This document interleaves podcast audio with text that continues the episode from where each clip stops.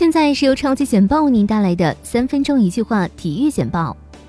CBA 消息，国家队窗口期后，CBA 重燃战火。第四十一轮比赛，更换外援的广东队在主场迎战同曦队，比斯利替换德兰尼首发登场，时隔一千一百零五天后重返 CBA 赛场。山东鲁能主帅李霄鹏和新外援费兰尼召开发布会，意味着费兰尼将在对阵北京人和的比赛中上演首秀。李霄鹏直言，费兰尼的特点很突出，不过他也告诉费兰尼，中超不好踢，要做好准备。斯诺克印度公开赛的比赛中，中国选手周跃龙在与吕昊天的比赛中轰出了个人职业生涯首杆一百四十七分，这是世界斯诺克官方统计中的第一百五十杆满分。世界第一大阪直美聘请杰梅因·詹金斯担任主教练。詹金斯是前美国大学网球明星，效力于克莱姆森大学。从2015年到上个赛季，一直担任大威廉姆斯的陪练。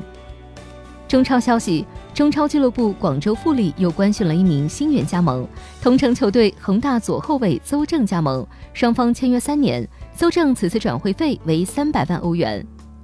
中国乒乓球队二零一九年世乒赛选拔赛在深圳拉开战幕，首场比赛在国乒男队两位重点培养对象樊振东和林高远之间展开，最终樊振东以三比二战胜对手，迎来开门红。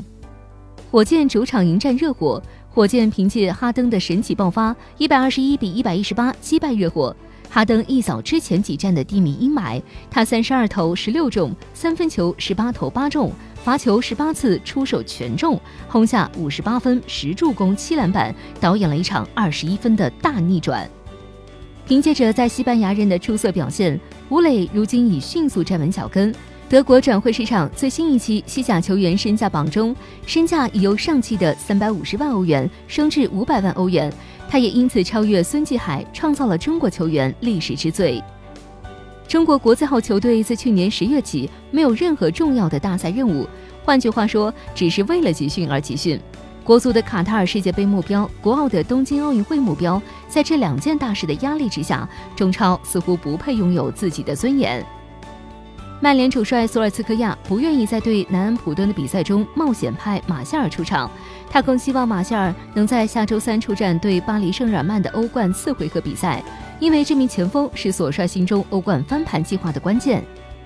以上就是今天为您梳理出的体育简报，欢迎继续收听超级简报的更多分类资讯。